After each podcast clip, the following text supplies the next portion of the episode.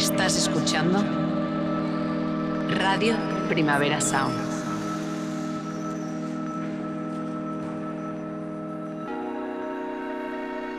Estás escuchando Radio Primavera Sound. Proudly presented by Cupra. RPS. طاب الليمون عالشجر يميني هز الشجر لما رواه المطر. عبي بيه حجره.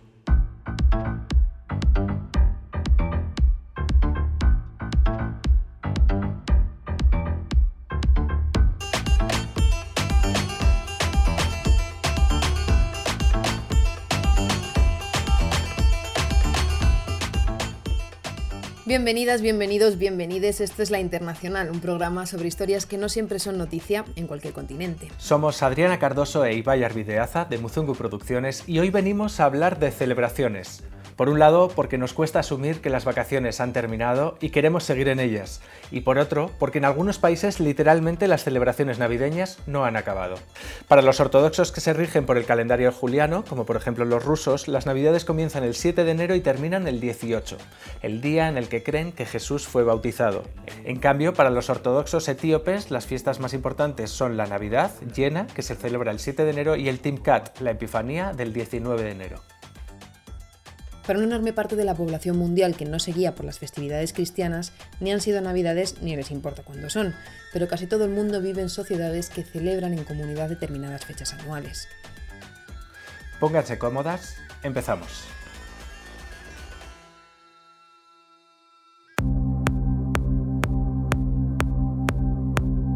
Continúan las protestas contra el golpe en Sudán. La situación sigue empeorando en el país tras el golpe de Estado de octubre. Las últimas manifestaciones, principalmente protagonizadas por jóvenes, se han saldado con al menos dos muertos. Según el Comité de Médicos del país, ya habría 62 fallecidos desde que comenzó el golpe de Estado.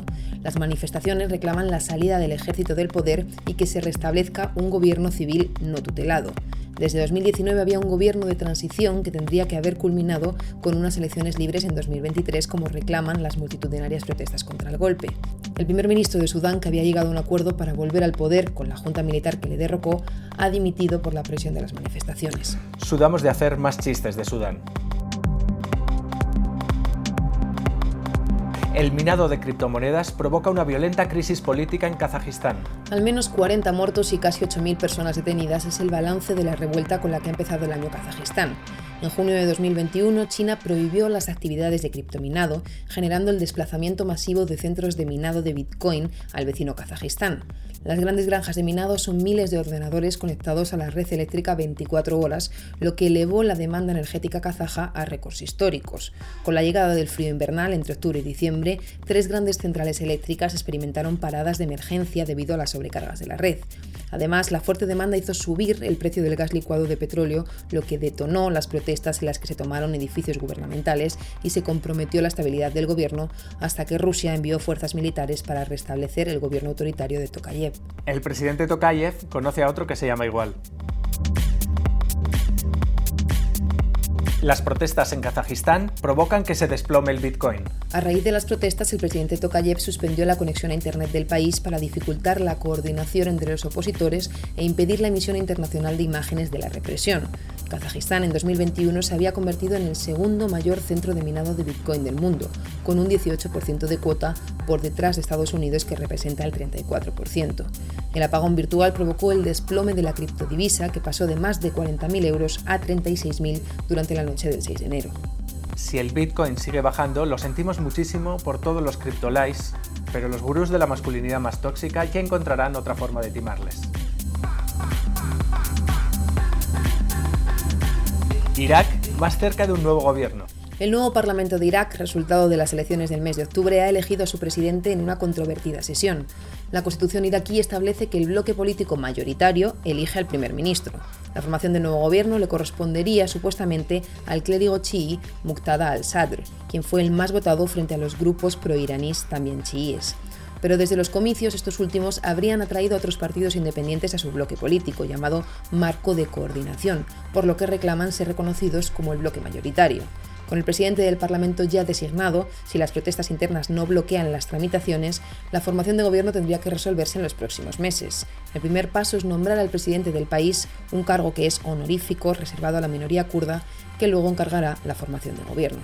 Si no encuentran ningún candidato, lo tendrán que buscar en el zulo de Saddam.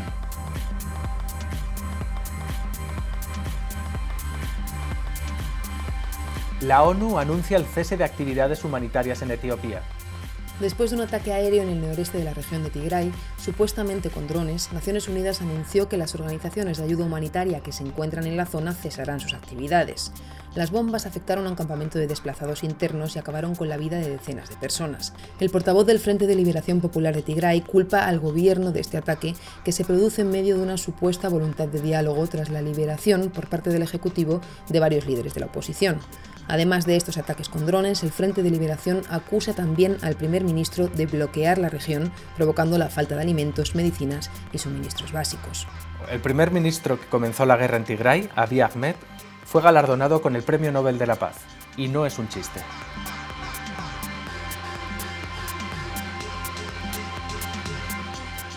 El caos y la represión se agravan en Myanmar, el pasado 24 de diciembre, militares birmanos mataron a 35 personas, entre ellas cuatro niños y dos trabajadores de la ONG Save the Children en el estado de Kayá.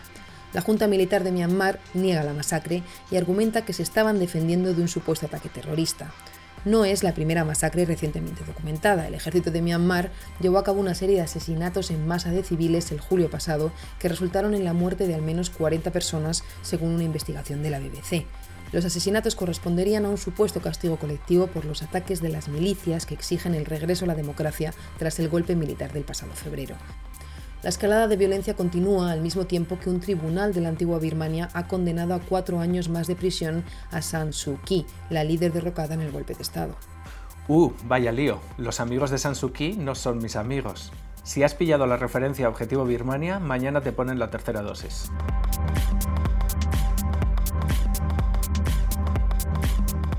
Militares estadounidenses provocan un grave brote de COVID en Japón.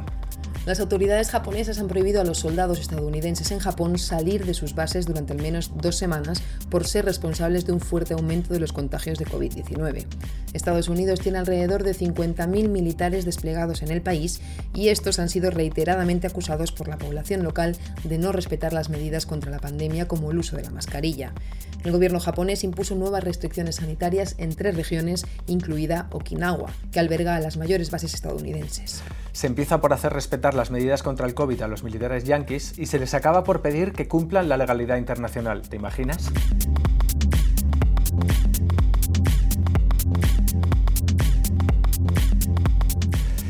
El año nuevo no trae paz.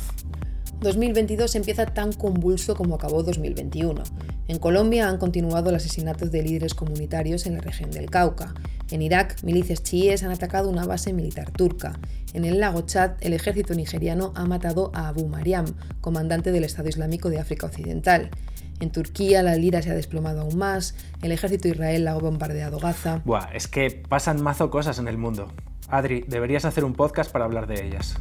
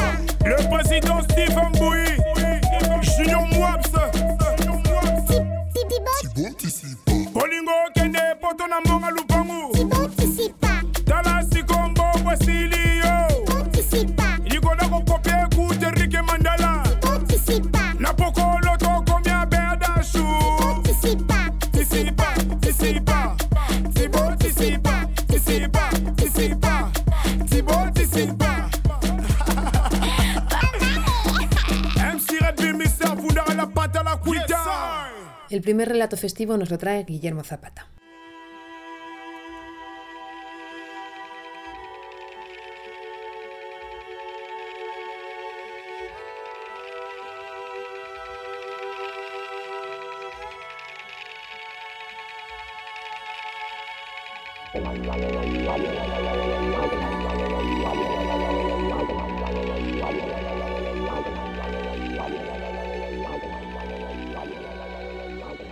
Al principio no existía el carbón dulce.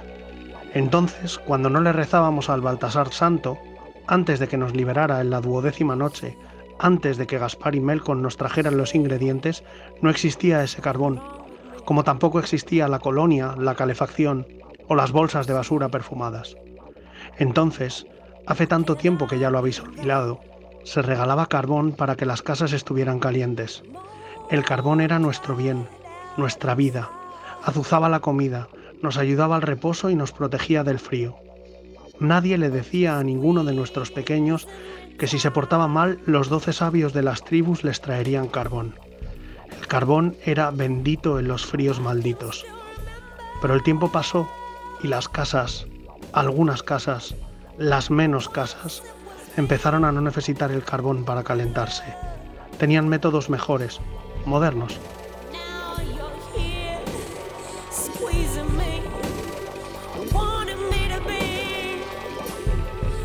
Entonces cuando empezaron los tiempos de ellos y nosotras, los tiempos de mirarnos por encima del hombro y tenernos miedo, los tiempos de quien está caliente y quien sigue necesitando carbón para no morir de frío.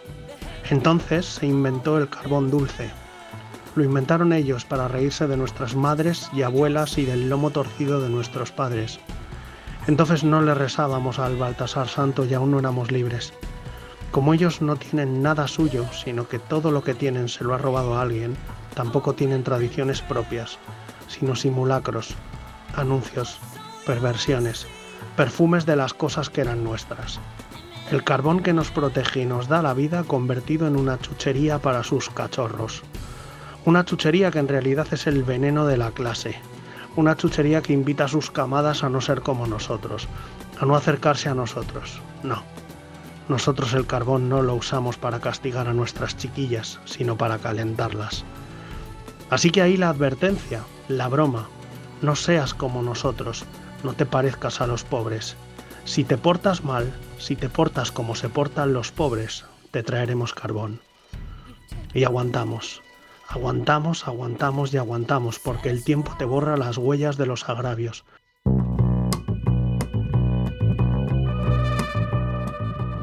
Pero entonces vinieron los tres reyes, Melcon, que trajo la pólvora, Gaspar, que trajo la mecha, y el más santo, que llegó la noche del doceavo día para anunciar la buena nueva, la Epifanía, Baltasar. Así que recogimos nuestro carbón, recogimos los regalos de los sabios e iniciamos la subida hasta sus barrios.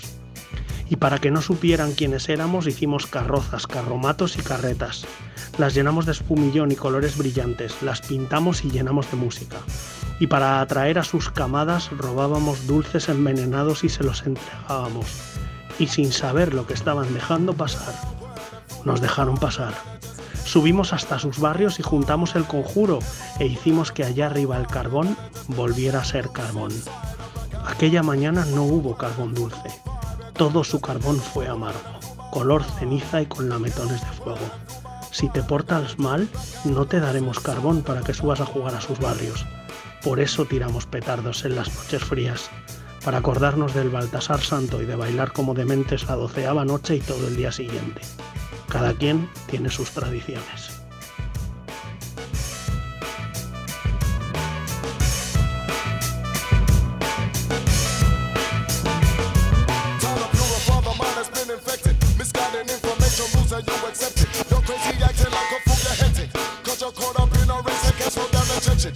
My language, but the boot trouble triple to your force and mind a little.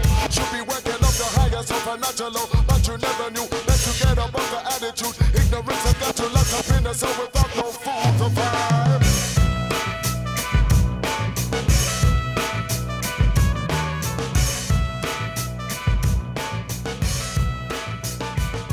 Bueno, hola buenas amigas de, de la Internacional. Eh, este cuento que habéis oído es una especie de giro perverso de algunas cosas eh, que he descubierto mientras investigaba sobre los Reyes Magos y sobre la Navidad, como por ejemplo, eh, bueno, pues que no siempre fueron tres, sino que en algunas tradiciones son cuatro o incluso doce, em, representando 12 tribus, o que los regalos eh, que traían variaban de unas a, a- a otras tradiciones, o que el día 6 de enero en Cuba y en algunos otros eh, territorios era un día en el que se dejaba eh, durante 24 horas libres a los esclavos y que de esa libertad de los esclavos se produjo una, una digamos, un- una santificación del dios, eh, de- de- del santo negro, del mago negro de Baltasar, y también de una, un poco de investigación en torno a de dónde viene la, la cuestión esta de que si eres, un, si eres malo te traerán, te traerán carbón, que básicamente es eh, porque en un momento dado las casas eh, de los ricos dejaron de necesitar carbón para, para calentarse em, y entonces eh, del carbón en un primer momento no era un regalo malo, era un regalo bueno. Era el regalo que te hacían para, para calentar tu casa. Cuando dejó de hacer falta calentar las casas, algunas casas dejaron de, de hacer falta calentarlas eh, porque no, y ya no necesitaban carbón, el carbón se volvió un marcador de clase, ¿no? Necesitar carbón era, era signo de, clases bajas o de clases populares y entonces las clases más altas empezaron a utilizar esta cuestión e inventaron el carbón dulce como una broma de separación, digamos, de clase para separar a los, a los niños buenos, es decir, a los niños de clases altas de los niños malos, que eran a los niños a los que les regalaban carbón porque tenían que calentar sus casas. Entonces, con esta idea en la cabeza, pues he escrito esta especie de mejunje pastiche eh, y una pequeña historia de venganza, de venganza navideña. tata koke weti bangungulu beka mutandu embali berikize ngwa kuwa bindama na meki mangungulu. Tata koke weti bangungulu beka mutandu eh, uchele buyiriri wakuwa bindama na meki mangungulu. Uchele buyiriri wakuwa bindama na meki mangungulu. Eh, Ekatula buzoba kana kuzumba nti. fila tano kuinda mangala. Minu mwana bakala cha ni fila meno. Mwana bakala ni fila meno. Mana make mangungulu mana make mangungulu mana make mangungulu. L'amour rend aveugle.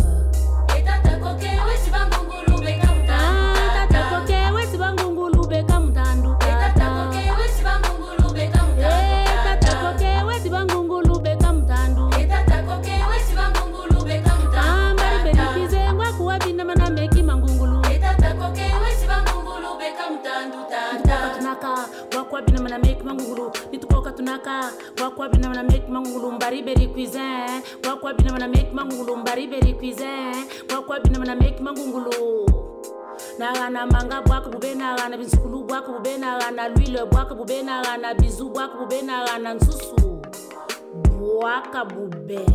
Ah, tata koke wesi vangungulube ka mutandu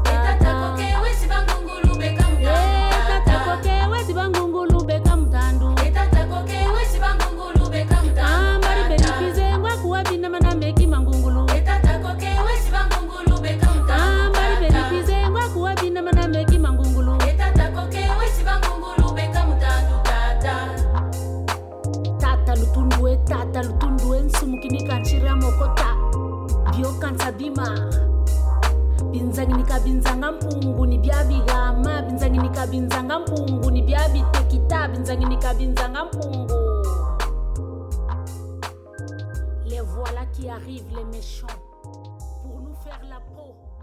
Edumarín nos trae la historia y los recuerdos familiares de Iskra Soto, parte del movimiento revolucionario guatemalteco que luchó durante años para devolver la democracia a su país.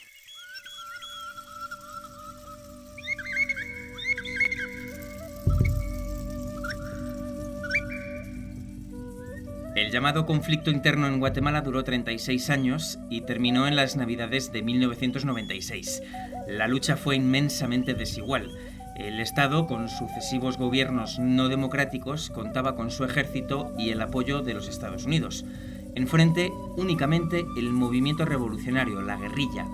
De este movimiento formaron parte fundamental los padres de Iskra Soto, quienes celebraron muchas Navidades en los campamentos. Recuerdo especialmente una historia que contaba mi mamá de una fiesta de Navidad que se hizo en un campamento guerrillero eh, de las FARC en Petén a principios de los años 80.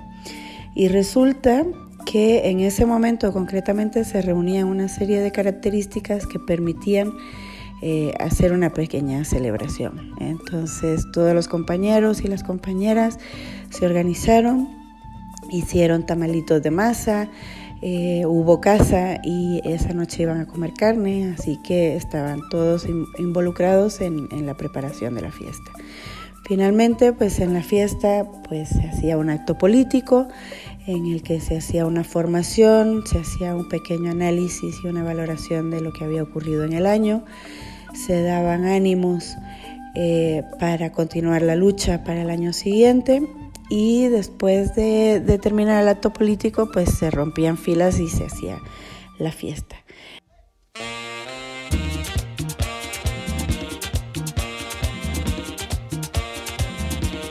Entonces en esa fiesta en particular pues estaban los compañeros y las compañeras comiendo, celebrando, compartiendo y a alguien se le ocurrió pues te- tenía un cassette de Wilfrido Vargas con la de Mami, ¿cómo será lo que tiene el negro o qué será lo que tiene el negro? No recuerdo muy bien. Y en una grabadora, en un Walkman que usaba la estructura de comunicaciones, pusieron el cassette y lo que hacían era que un compañero o compañera llevaba el Walkman en la mano e iba recorriendo el campamento eh, para que pudieran todos los compañeros usar la música y un poco a ciegos, pues un poco a ciegas, pues los compañeros y las compañeras bailaban, ¿no? Entonces, pero contaban que había sido muy divertido, muy emotivo y que se lo habían pasado muy bien en medio de las situaciones difíciles eh, que se vivían en ese momento.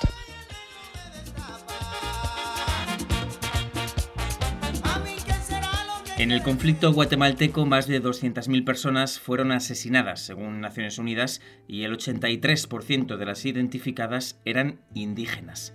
Esto provocó que los hijos de los guerrilleros tuviesen que pasar toda su vida entre el exilio y casas de seguridad por el miedo a ser localizados.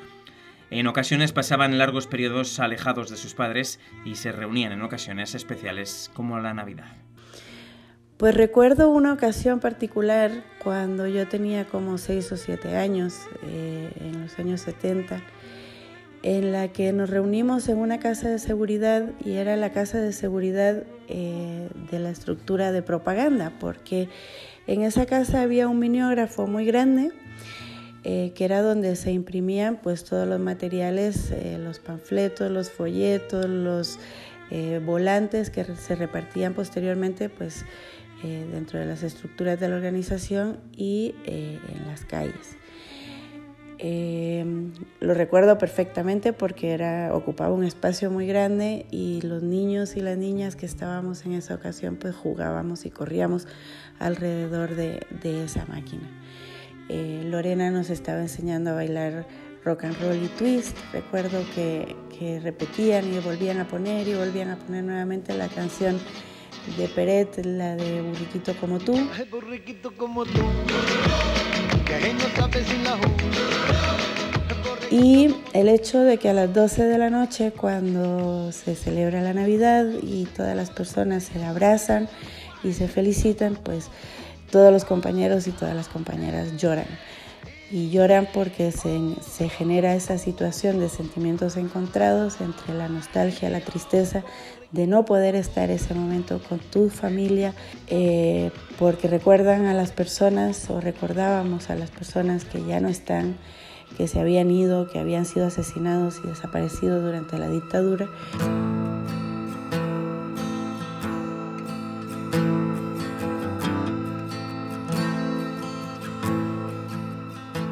Y también eh, pues esa alegría de estar vivos, de estar compartiendo entre la familia revolucionaria y, darse los ánimos para iniciar otro año más de lucha. ¿no? Tabernariari mozkorrak Oinentzungo duzun Esan zuen presoak oiukatu maitaleak. Matxaienak lurrari Erizainari gaxoak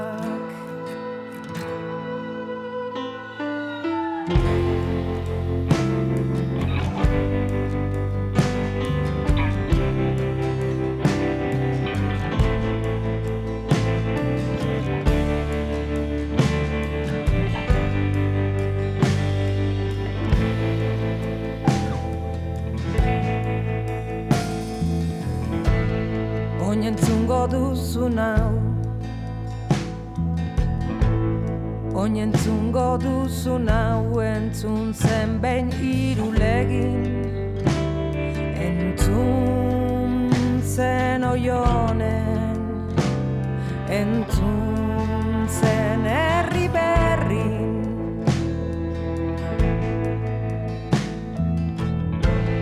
Ta gertatzear zena Ez da inoiz gertatuko gertatzen ari delako. Eta bada garaia Erreka oso bat edatzeko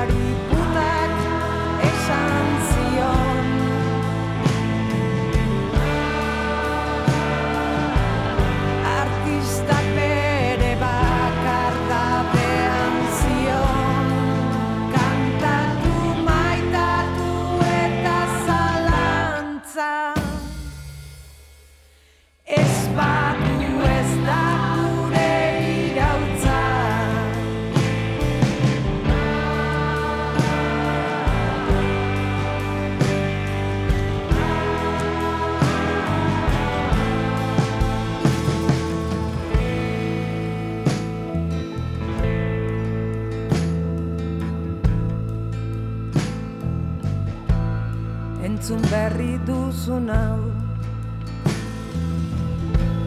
Esan zuen herri batek esan zion munduari. Suhiltzaileak suizidari. Bizti gautarra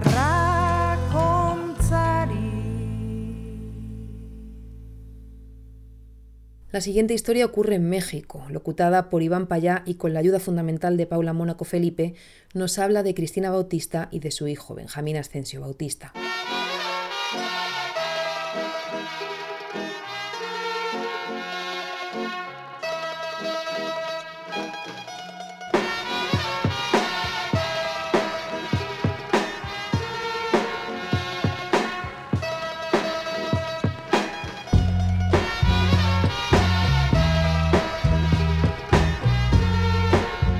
Le traje ese soldado, luego le traje un peluche de un mono que igual pues cantaba en inglés y eso Benjamín pues le gustaba mucho, le gustó, andaba cargando. Hasta tengo fotos donde están cada uno con sus peluches. Fueron muy felices mis hijos cuando estaban pequeños. Pues eh, me regañaba uno de mis hermanos. Me dijeron que yo los consentía mucho, que les daba todo. Y yo dije, pues yo trabajé para mis hijos, yo les daré a mis hijos lo que yo no tuve. Además que cobraban caro, pues en ese tiempo estaba 5 dólares la libra, pero aún así le mandaba a mis hijos para que ellos se sintieran felices, para que ellos se acordaran de mí y que no se olvidaran de mí. Y con el lingo tal vez te confundo. Shit, it's the attack with the 5 foot 10. The blacks again, once again with the cocktail pen as I emerge from the depths of La historia de Cristina es la de tantos migrantes mexicanos que, desde Estados Unidos, se convierten en auténticos reyes magos para sus familiares. Desde el otro lado de la frontera, mandan dinero y regalos, como los peluches que recordaba que les envió a sus hijos Benjamín, Laura y Mairani. Pero el viaje de esta reina maga no fue siguiendo una estrella. Yo me fui un 20 de enero del año 2000, donde tuve que cruzar por agua prieta. Estuve como unos cinco días. Luego nos sacaron a caminar una noche. No caminamos tanto corrido de en la noche, sino que fuimos descansando, pero ahí amaneció. Yo no me dormí para nada porque tenía miedo a que me quedara dormida y quedarme ahí, me dejaran a los demás. Y así llegué a, a Phoenix de Arizona y ya pues estuve como dos semanas sin trabajar yo desesperada. Empezó mi sufrimiento, es decir, porque extrañé a mis hijos, son tres que los dejé, pero me di ánimo, me puse a trabajar. Así trabajé, yo trabajé de, agarré dos turnos pues, de 7 a 3, de 5 a 12, y trabajaba en la cocina y ya salía como 11 de la noche, 12, pero pues por tener dos trabajos fui ganando pues más dinerito.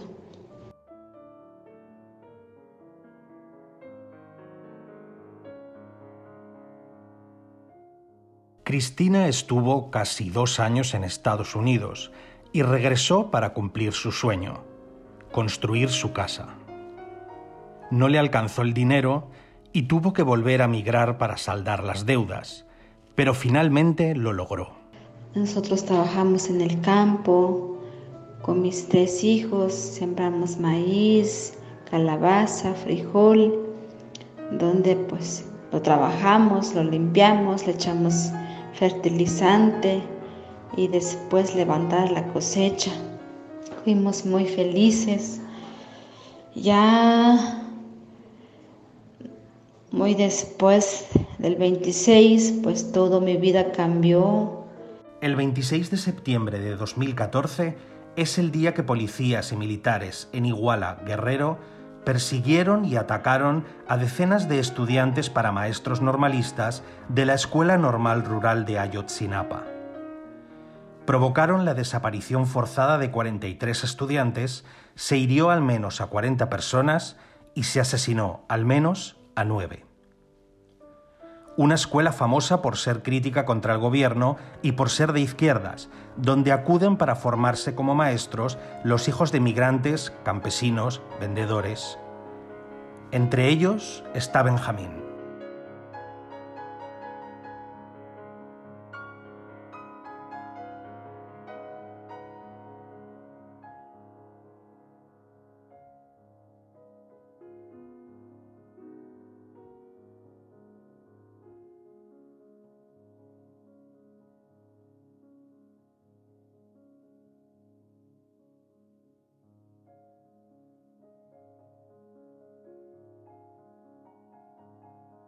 Ahorita pues son siete años y tres meses que han pasado de la desaparición forzada de nuestros hijos, pues seguimos en pie de lucha, seguimos exigiendo la presentación con vida de nuestros hijos y así pues otro, otra Navidad, otro año nuevo sin tenerlos a nuestros hijos y pues hemos dicho por el amor que le tenemos a cada uno de ellos, pues nos mantenemos unidos y vamos a seguirle hasta saber la verdad, hasta que se haga justicia, que se castiguen a los verdaderos responsables, quien desaparecieron a nuestros hijos, quien los asesinaron a tres normalistas y uno dejando en coma y los 43 pues no sabemos a dónde están.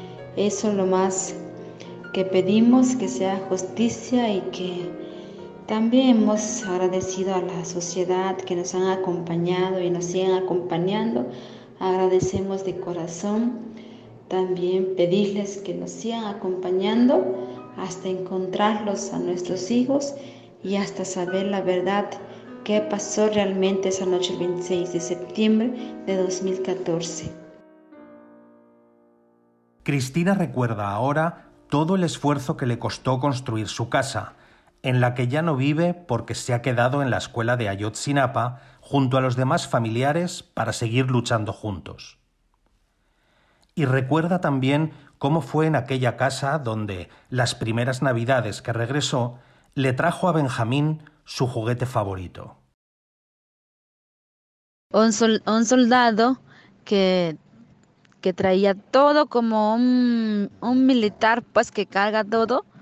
Y ese soldado, pues el muñeco se doblaba, era flexible y pues lo cargaba tanto y un día se descuidó por accidentalmente pasó, lo pisoteó un hermano mío. Ay, cómo sufrió llorar y llorar. Y ahí, ahí andaba pegando con cola loca y todo, pero le dolió hasta el alma. Así que así es, así fue Benjamín. O es. Estás escuchando Radio Primavera Sound, proudly presented by Cupra. In the summer of 16, was it love or nicotine that made us mellow 65. It was penny paradise, just a pretty.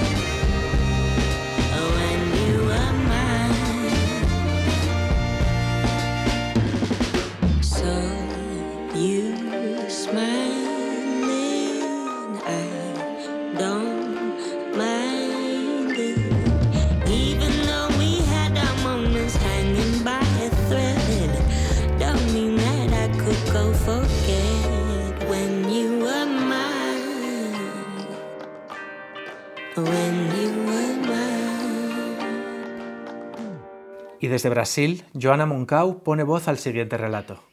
En Brasil, en el interior de Maranhão, el estado más pobre del país, se encuentra el pueblo de Alegría. Las pocas casas del pueblo son sencillas, de barro, agrietadas por el fuerte sol y la poca sombra. Ahí, adentro de una de esas casas, Miguel está arreglando sus pocos pertenencias para llevar para el viaje.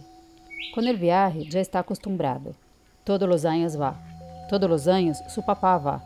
Es casi una tradición. En la época de su abuelo, no. Cuando murió Antonio, el abuelo de Miguel, el pueblo de Alegría seguía siendo tierra de dueño. Y era la familia Catula quien decía ser dueña de la tierra y de todos los que vivían en ella.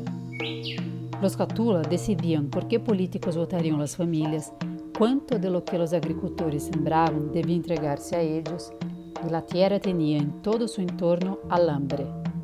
Su abuelo ni en sueño podría ser lo que estaba a punto de hacer Miguel, emigrar para trabajar en otro estado y ahorrar un poco de plata para regresar al pueblo de alegría. En ese entonces el capataz de la familia Catula lo habría golpeado casi hasta la muerte. Ahora no.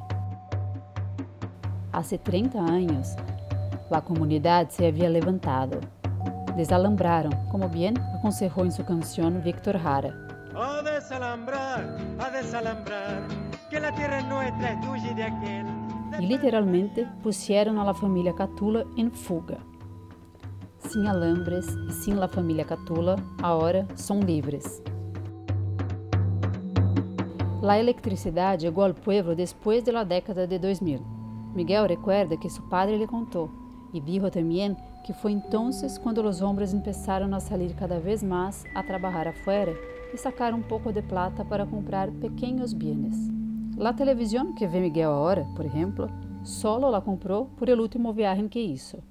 Fue un trabajo duro, cortar caña. Se enfermó él y su padre. Miguel recuerda las fiebres altas, el cuerpo dolorido, la sensación de que iban a morir ahí, en la precaria vivienda que habían construido para los muchos trabajadores que, como ellos, habían venido de tan lejos a cortar toneladas de caña.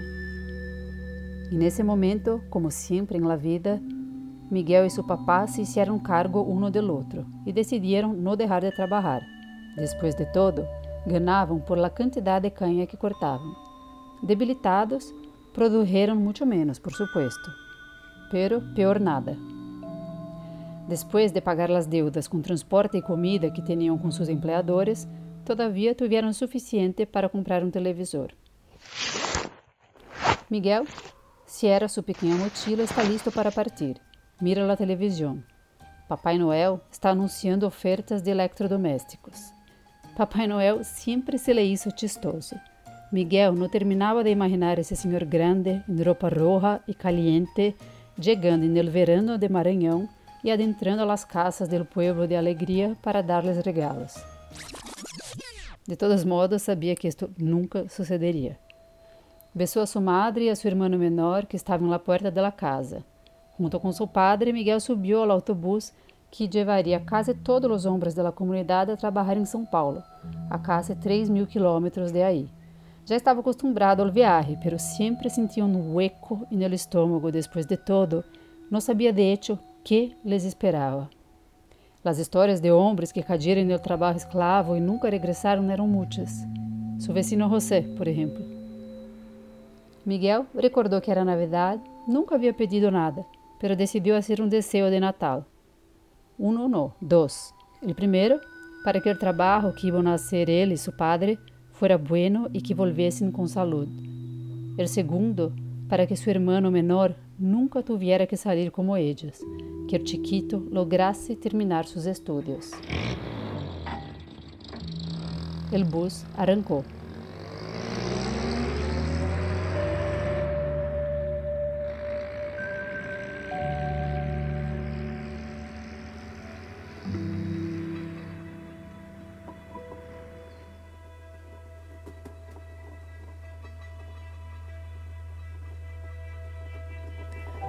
La vez que Aden salió de Dadaab tenía 24 años. Nunca había estado en ninguna otra parte. Nunca había pisado asfalto, nunca había subido en avión y desde luego nunca había conocido a la reina de ningún país.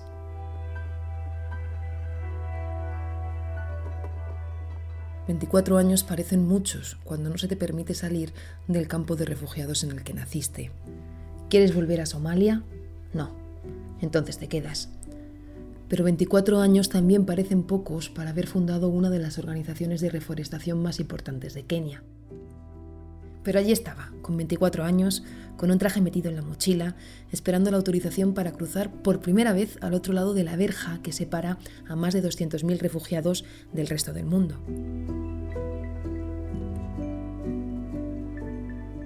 De las miles de veces que él había soñado con este momento, ninguna tenía este contexto, no volvía a casa, no tenía documentación para moverse dentro del país y no habían aceptado sus solicitudes en los países europeos. Aden salía por primera vez del campo para recibir un premio para su organización de las manos de la reina Isabel II. 24 años para este momento y solo 24 horas después ya estaría recorriendo el camino de vuelta.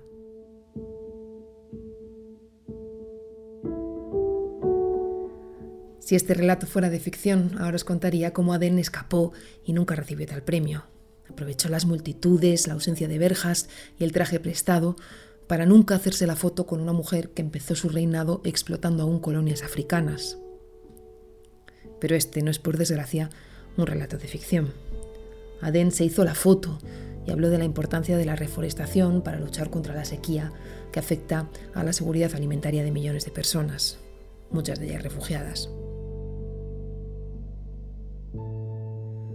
Al terminar el acto volvió al aeropuerto para coger la avioneta de ACNUR que le devolvía a Dadaab, a la tierra en los zapatos, al racionamiento quincenal de comida y a las historias de huidas y supervivencias de las muy distintas nacionalidades africanas que allí se juntaban.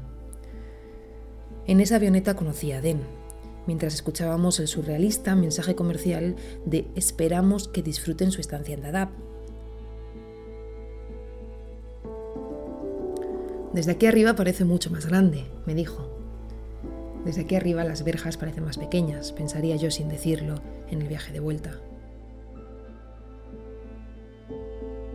Aden ya tiene 27, pero nunca ha vuelto a salir de Dadaab.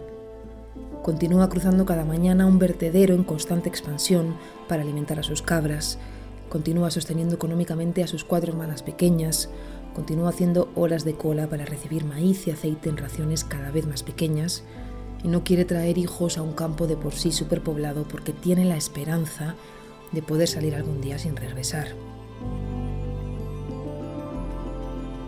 Mientras mira el premio que colocó en su habitación, piensa, 27 años en el mismo sitio son muchos, incluso para la reina Isabel.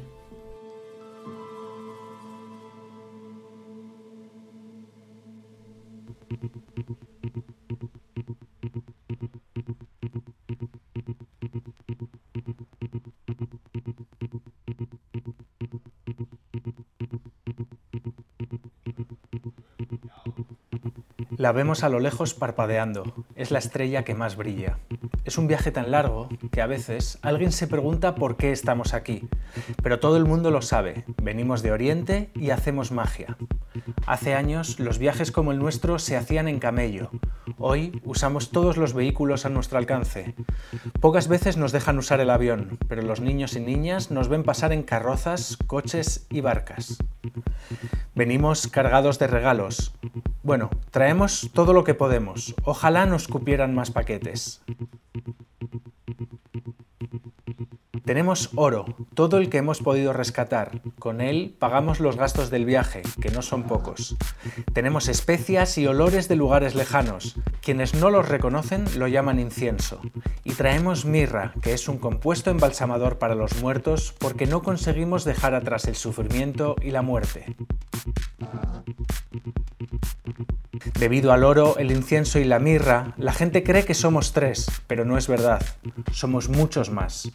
Nos acompaña mucha gente de todas las edades. Todo el mundo aprende a hacer magia durante el camino. No tenemos muy claro qué encontraremos en nuestro destino.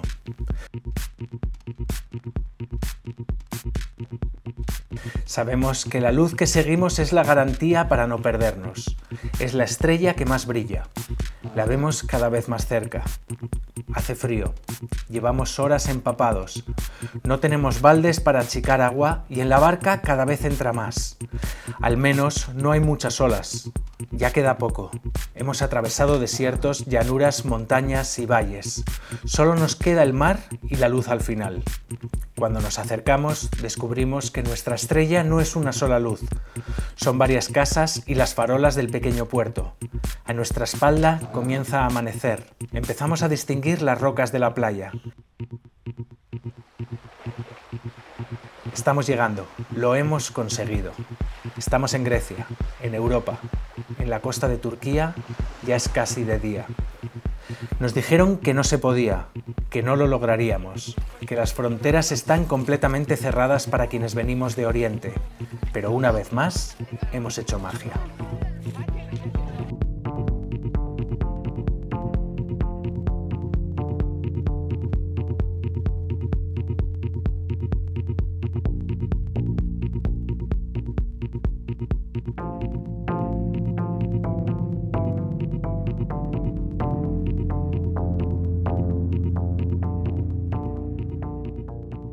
Feliz Halloween, grupo. Hasta el mes que viene.